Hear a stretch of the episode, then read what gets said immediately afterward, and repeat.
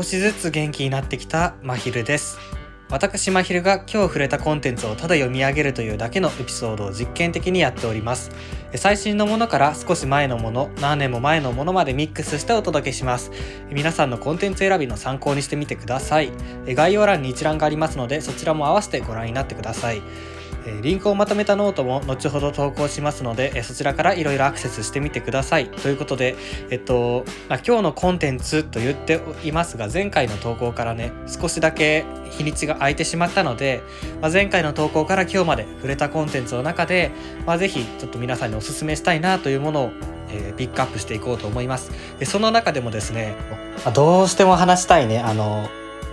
番組がありまして、ご飯のお供という番組の完璧主義やめますというエピソードに対してもうそれだけで一つ一本取っちゃおうということで番外編も投稿しましたがこちらはいつも通りの今日のコンテンツになります。まずはですねラジオから5月21日金曜日に放送された日本放送松任谷由実の「オールナイトニッポンゴールド」ですね、まあ、これ月1回ぐらいですかね。ユーミンこと松任谷由実の由美さんが、えっと、オールナイトニッポンゴールドという番組をされているんですが、えっと、そこに5月21日金曜日はゲストとしてアレキサンドロスの川上洋平さんがゲストとして出演されました。まあこのポッドキャスト聞いてくださっている方がいらっしゃったらまあ自分がアレキサンドロスファンだということをね、えー、ともうご存知かもしれませんが、はい、出演されていたので聞きました。それでですねまあユーミンと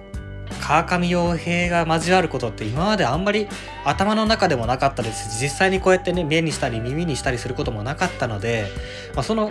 交わりっていうのも面白いですしユーミンから見たアレキサンドロスの曲、えー、どんな風に聞こえてるのかなどんな風に見えてるのかなそんな風なところが聞けますのでおき、えーと、と気になる方は聞いてみてください。続いてポッドキャスト朝日新聞ニュースの現場からという番組のスタートアップフィンランドが熱い欧州一のデジタル立国ということでまあそうですねスタートアップのフィンランドの話がここで聞けます続いてデザインスクエアという番組のデザイナーが企画を考える時 UI からエンティティからということでまあどんな風にえー、と企画を考えていくかという話をデザイナーの方々がされています。これもねあの自分自身はそこまでリアルでこういうことをしているわけデザインを考えているということをまだやっていないので、えーと、そこまで深くは分からなかったんですけれどもななんだかいろいろ考え方があるんだなっていうのがちょっとここで聞けたので興味深かったので紹介させていただきます。はい、続いてトランジットボイス旅するポッドキャストという番組の、えー、シャープ12旅を読む旅を書くという回です。そうですね、まあ、このエピソードではそれこそね旅を書いているエッセイだったりとか、うん、といったものを取り上げて、えーと、いろんなエッセイとかを取り上げて旅の良さとか今ねあんまり旅に行けないからこそ文字で出会う旅ってどういうこととか、まあ、この年齢とかこのタイミングだったからこそ文字に残しておけることってあるよねっていう話をされています。自分もですねこのポッドキャストもそうですし、まあ、自分の中だけで文字で、えーと、リアルタイムの感情だったりとか考え方だったりっていうのを逐一残すっていう作業をしていまして、まあ、それも、えーと、明日ですね明日配信のあの日の交差点本編でお話ししている内容にもなるんですが、えーと、現在、えー、と現在地のアーカイブという名前で呼んでいるんですが、えー、とそういうことをしているのでなんだろうすごく共感するところがありました。続いて TBS ラジオアフターシックスジャンクションという番組のフューチャーパスト佐久間信之さんという回ですね。えっと、このアフターシックスジャンクションの毎週金曜日ですかね、このフューチャーパストというコーナーがありまして、まあ、毎週ゲストをお招きして、まあ、今週特集してきたコーナーを振り返りつつ、まあ、ゲストの方がそれぞれそれぞれについて、まあ、興味を持ったところとか面白かったところをコメントしていくとそれがフューチャーそして、えー、とパストそしてまあ来週やっていくことみたいなことをお話しするという番組で、え、今週のゲストが佐久間信之さんだったということですね。まあ、自分は佐久間さんがずっと「オールナイトニッポンゼロも聞いていますから、まあ、佐久間さんの「フューチャーパストこりゃ聞かねばということで本当にあの佐久間さんはトロク毎日聞いてるんですね。いやーすごいなと思いながら。僕は毎日さすがに聞けないんでピックアップしてポッドキャストでえっ、ー、とそれぞれ、特集だけを聞いたりとかしてるんでほんと全部聞いてる佐久間さんすげえなってちょっと思ってます。続いてえー、成間一のラジオ日記という番組のシャープ45から46、えー、テレビドラマクロニクル補足講義第7回おかえりモネと現在朝ドラ。その1から3というエピソードですね、まあ、まとめました、えー、3エピソードで、まあ、1つの話題を扱っているのでまとめました。えっとですね最近「おかえりモネ」という朝ドラが始まったよという話もこの今日のコンテンツの中で話しましたのでそれに対して何ですかね批評ドラマ批評じゃないですけどという話をサクッとされています、まあ、3つのエピソードで全部で30分ぐらいですから、まあ、サクッと聞けます。でまだ1週間しか経っていないです。多分これを収録されている回では1週間もいかないぐらいで収録されていますのでまだまだ追いつきますしあそういう見方で見られるんだという面白さがありました。まあ、この成まで H さんという方は Twitter でも結構おかえりモネに対してリアクションされていらっしゃるのでそちらも参考にしながらあそういう見方ができるんだって言って参考にしたりしています。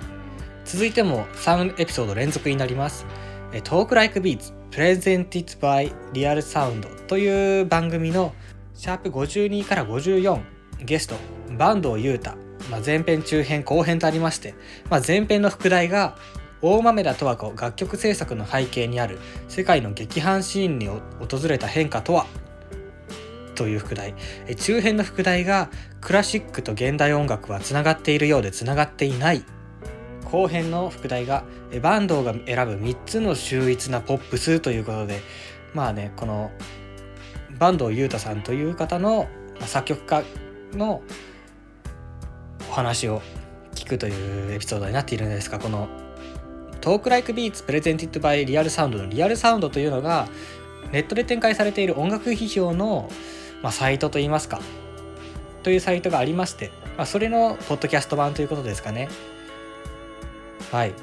そして僕がこのエピソードに興味を持ったのは、まあ、もうもちろん大豆田とわ子の3人の元夫というドラマを僕は毎週楽しみに見ていますから、まあ、そちらの劇伴を担当されている、まあ、劇伴劇版を担当されている方がゲストに来ているんだということで聞きました。でその中でも結構ねその現代音楽とクラシックの話とかも面白かったですしわからない話も結構多かったんですけれども特に後編のねあのバンドが選ぶ3つの秀逸なポップスの中でもチャイというアーティストがいましてこのチャイが最近ニューアルバムをリリースしましたのでそちらも聴いていたということもあってああすごくリアルタイムで面白いなと思って聞きました、まあ、チャイのアルバムに関しては明日か明後日ぐらいにねまた、えっと、紹介しようと思いますまあ紹介するだけなんで今言っちゃったからいいかなっていうのもあるんですが是非聴いてみてくださいそして、えっと、番外編で